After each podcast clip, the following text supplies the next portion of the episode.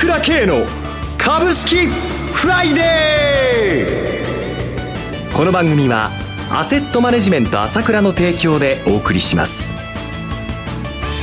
皆さんおはようございます。進行役の浜田節子です。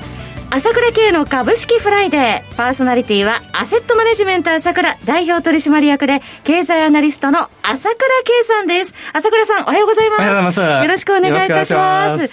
そして、毎月第3金曜日は、個別銘柄スペシャルです。本日からご登場です。アセットマネジメント朝倉、西野忠さんをお迎えしてお送りします。西野さん、はじめまして。はじめまして。おはようございます。よろしくお願いします。よろしくお願いいたします。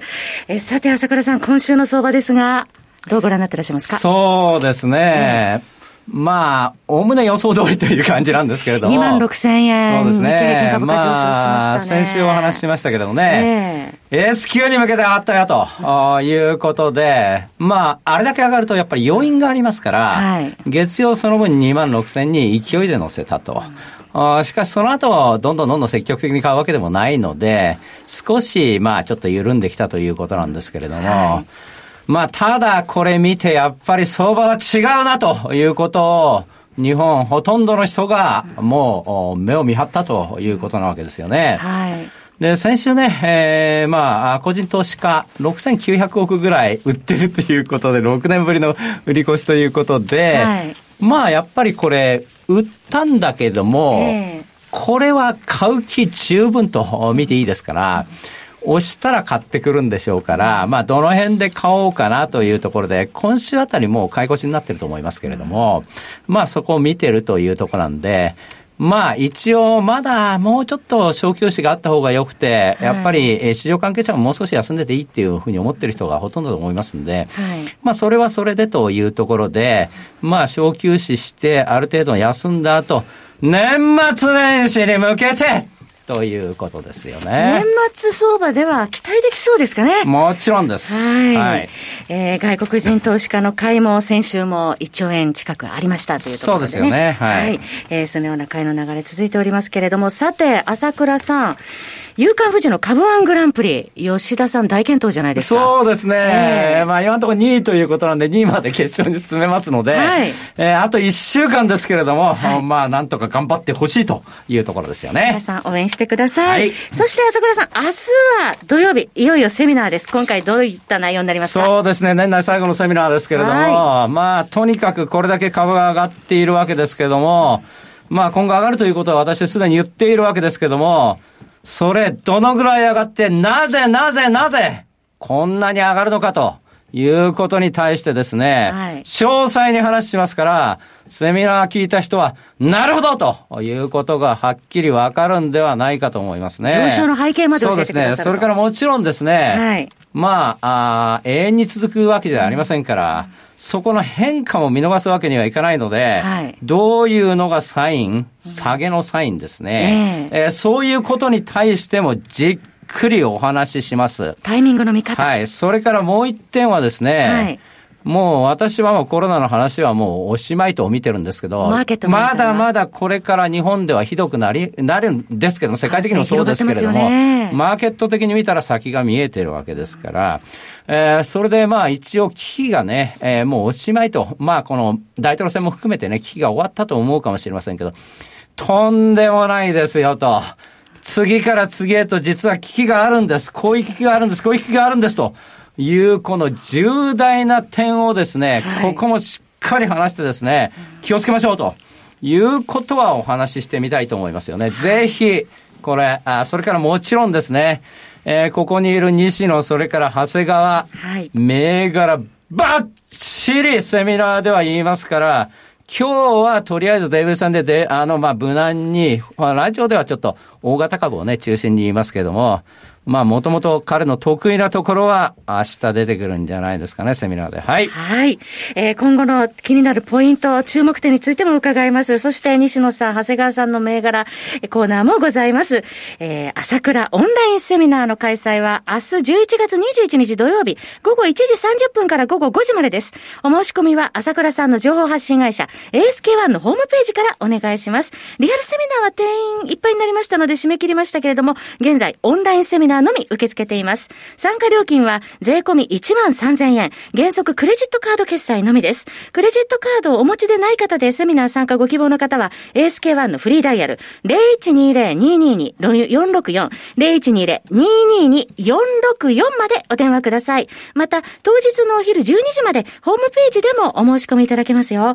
なお、セミナーでは取扱い商品の勧誘を行う場合がございます。また、今後の新型コロナウイルスの流行の状況によっては、状況によっては実施できない場合もありますので、どうぞ皆様ご了承ください。それでは、お知らせを挟んで、西野さんご登場です。鋭い分析力で注目、経済予測のプロ、朝倉慶。日々のマーケット情勢や株式情報、個別銘柄の解説を、朝倉本人とスタッフが、平日16時、メールでおよそ7分の音声を無料で配信中。株の判断に迷ったら、朝倉慶。詳しくは、アセットマネジメント朝倉のウェブサイトへ。本日の市況解説無料メールマガジンにご登録ください。アセットマネジメント朝倉は、証券取引、金銭有価証券の予託、貸付行為は行っておりません。また、情報提供する金融商品の取引では、相場変動などにより損失を生じる恐れがあります。取引説明書、契約締結前交付書面などを十分にお読みいただき、ご理解の上お取引ください。金融商品仲介業者登録、関東財務局長金中第605号。それではここからは個別銘柄スペシャルです。一つお気をつけいただきたいのは、買い推奨するものではありません。西野さんの視点で注目される銘柄挙げていただきます。投資の最終判断はご自身でお願いします。それでは、西野さん、よろしくお願いします。よろしくお願いします。朝倉さん、いよいよ西野さん登場。そうですね、はい、なんて言っても。当社西野で持ってる会社なんでね、完全うちの司令塔ですから、ええー、もうじっくり聞いてくださいね。それからセミナーの話なんですけれども、はい、これはあのそこにいなくても何度も何度も聞けるようになってますので、はい、ぜひそれはいなくても大丈夫ですからね。はい。朝倉セミナー、ぜひ皆様ご検討ください。それでは西野さん、注目の銘柄ご紹介いただけますか。はいえー、まあ本日は大型株を中心に、えー、注目の銘柄をお話しさせていただきます。はい、えー、5銘柄ですね。はい、えー、日産自動車と、それから、あ6954のファナック、はい、それから7453の良品計画、うん、それから4661のオリエンタルランド、それから4443の33、この33だけはちょっとマザーズのちょっと大きめの会社ということでご紹介させていただきます。では、一銘柄目の東証一部7201日産自動車から伺いますが、昨日の終値4円70銭安の477円で終えています。はい。はい、えー、まあ日産自動車はですね、えー、非常に苦難の2年間だったと思います。はい、2018年末に、えー、ゴーン会長が、まあ、逮捕ということで、えー、2019年には非常に経営が混乱しました。で、2020年にはですね、まあ今年ですよね、コロナということで、はい、えー、今期は赤字、それから無敗転落ということで株価も非常に大きく下落しました。はいただ、ここに来てですね、下落のトレンド、中長期の下落のトレンドに歯止めがかかってきていると思います。で、えー、昨日ですね、ちょうど戻り高値を更新ということで、はい、えー、目先は急上昇してますので、えー、一服することも考えられますが、はい、まあ、需給を見てみるとですね、うん、信用取引の改ざんが1092万株ということで、えー、10月26日で、10月26日時点では2012万株あったんですね。えー、約半減してます。で、えー、売り算が1317万株ということで、はい、えー、改ざんを超えてきているということで、非常に需給も良くなってきつつあると思います。で、今後1年半で12車種ですかね、新型車を投入という、あの、モデルチェンジの時期にも当たりますし、まあ、EV に経営資源を投入しているというようにも見えます。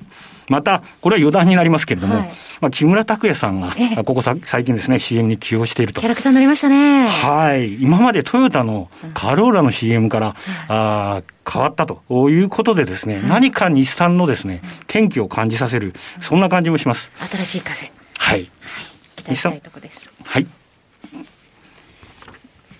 続いての銘柄言ってもよろしいですか、はい、西野さん。いきます。えー、では、6954東証一部上場のファナック、昨日は40円高の24,585円でした。はい。はい。まあ、ファナックの方は、まあ、工作機械制御装置で世界首位ということで、まあ、皆さんご存知の銘柄なんですけれども、はい、えー、ここ最近の動きを見ますとですね、えー、2018年1月の高値33,450円から、はい、あずっと下落トレンド入りを続けてきました。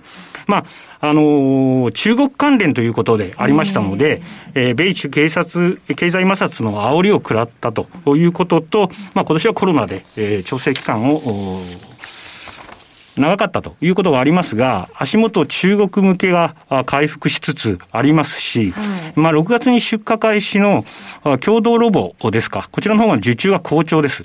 で、来年には生産能力を1.5倍、再来年には2倍へ増強ということで、まあ今後、設備投資が回復ということになってくると、あの、上場来高値を伺うような動きになってくる可能性もあると思います。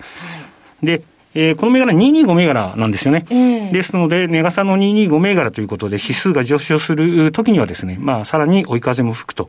あと、信用の改ざんが15万株台。で、売り算が29万株台ということで、はい、売り算の方が倍近く多いんですよね。えー、そういった需給読みもあると思います。はい。昨日は年初来高値更新しておりました。続いての銘柄、えー、コード番号7453、東証一部上場の良品計画、昨日は25円高の2260円でした。はい。えー、まあ、無印良品ということで、まあ、有名な良品計画なんですけれども、はい、今期は決算期の変更がありまして、今まで2月決算だったんですが、うん、8月の決算に変更になりました。はい、で、6ヶ月決算ということで、この3、4、5、6、7、8というところがですね、えー、コロナが直撃しているところですよね。はい、で、まあ、赤字に転落と、それからあ35円配当、35円60銭配当から5円に減配と。いうことで、コロナ禍でアメリカの子会社も経営破綻と。いうことになりましたが、はい、ここに来て、えー、EC が伸びてきてます。で、国内はアマゾンに続いて、えー、まあ、楽天の方にも出店開始と。いうことで、こちらの方も下落トレンドをブレえー、ブレイクしてきているので、えー、今後注目したいというふうに思っています。はい。続いては東証一部上場4661オリエンタルランド、昨日は260円高17,570円。昨日はね、ね、えー、上場来高値更新でした、そうですね。はい、まあちょっと高いところなんですが、えー、あオリエンタルランドも、これ9月のセミナーで、えー、紹介させていただいた銘柄なんですが、はいあの、いいことは何もないですよね。うん、今、業績の方もですね、非常に悪化してますし、えー、入場者制限もかかってる。もうこれ来年も続きます。えー、ただですね、まあ、コロナが終わるというところを睨んでですね、えー、株価の方は先行して動いているので、はい、この傾向は強まるんじゃないかなというふうに思っています。はい。最後、三三、昨日は290円高の6550円ですが、ポイントだけお願いします。はい、そうですね。はい、あのまあ経済産業省にも採用されてますし、はい、ストック収入が非常に高いというところであります。えー、ですからまあ今後に期待というところで、えーいうところです、5銘柄ご紹介いただきました、えいずれも西野さんの視点で注目する銘柄で買い推奨するものではありません。投資の最終判断ご自身でお願いします。そろそろお別れのお時間です。パーソナリティはアセットマネジメント朝倉代表取締役で経済アナリストの朝倉圭さん。そして西野忠さんでした。お二方ともありがとうございました。ありがとうございました私朝倉慶が代表を務めますアセットマネジメント朝倉では SBI 証券楽天証券ウエスナビの口座開設業務を行っています。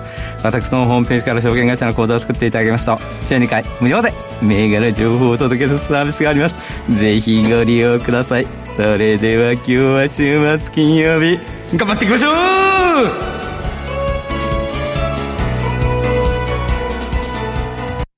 この番組はアセットマネジメント朝倉の提供でお送りしました。